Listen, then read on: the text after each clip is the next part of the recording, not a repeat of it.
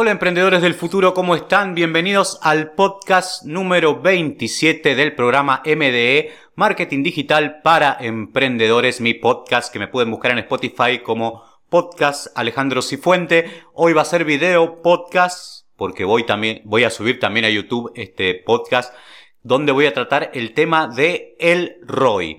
El ROI que es una fórmula fácil pero a veces difícil de entender y de aplicar, ¿sí? Por ciertas cuestiones que tienen que ver con los resultados para saber bien cómo lo tenemos que usar porque no es una cuestión genérica, sino una cuestión particular y hay que tenerlo bien en cuenta. Pero antes de explicar bien de qué trata el ROI, vamos a ir con la presentación.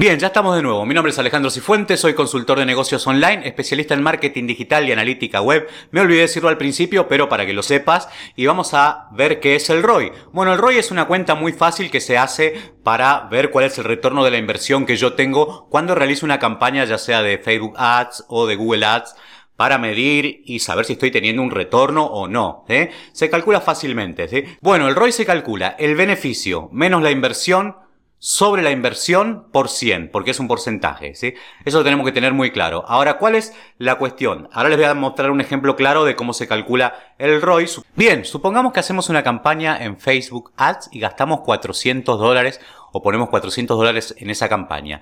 Y todos esos clientes que vienen de esa campaña nos gastan o hacen un gasto en nuestra empresa de 2.000 dólares. Bien, ese es el beneficio que tuvimos, 2.000 dólares.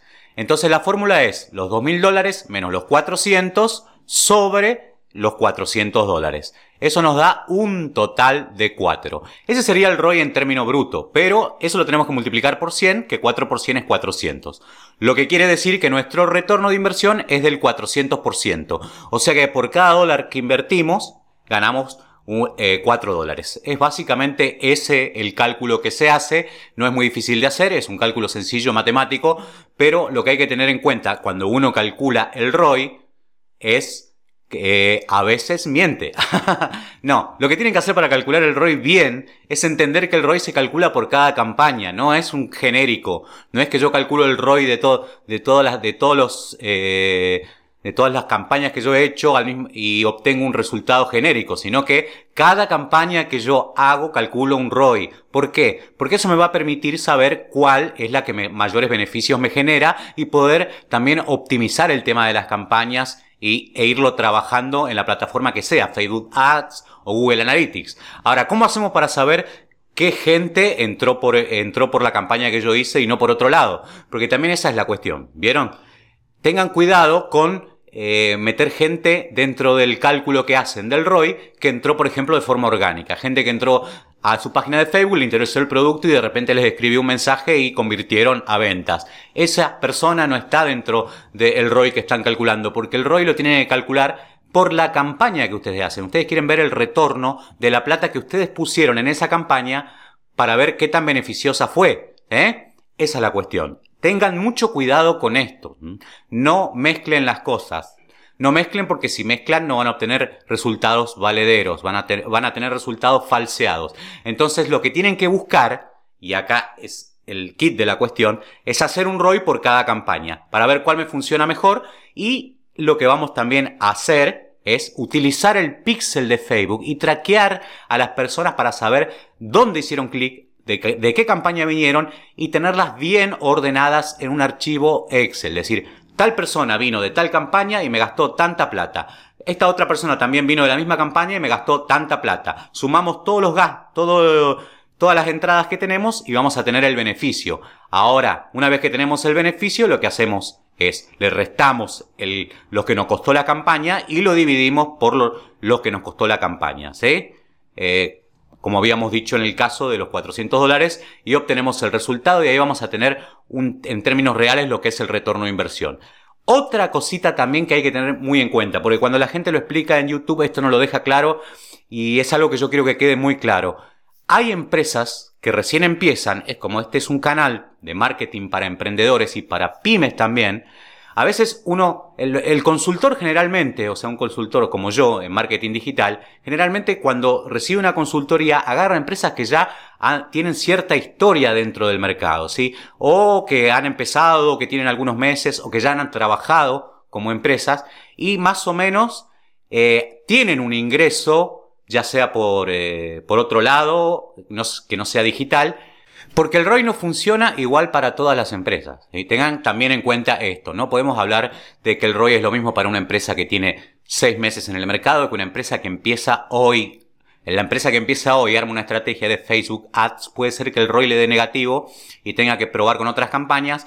Puede ser también que el ROI todavía no, no, no cierre o el retorno de inversión todavía no cierre porque eh, falta tiempo, hay que impulsar un poco más, hay que hacer una estrategia de branding. Entonces, a tener en cuenta y cuidado con esto porque el ROI a veces no es una métrica que, que, que por el número me esté dando el resultado que yo quiero obtener, sino más bien que la tengo que analizar para saber si realmente me está generando eh, lo que yo quiero. Eso, eso es lo más importante. Tengan cuidado los que recién están arrancando con el tema del ROI, porque puede ser que les dé negativo. Y cuando el ROI da negativo es que no estás recibiendo beneficios, sino que estás teniendo pérdidas. Pero ya vamos a ver más adelante, ya lo expliqué también en mi, mi otro podcast, el, anterior al anterior, digamos, porque este es un video podcast, eh, expliqué claramente qué pasa con el lifetime value y qué pasa con el costo de adquisición de cliente y cómo se relacionan.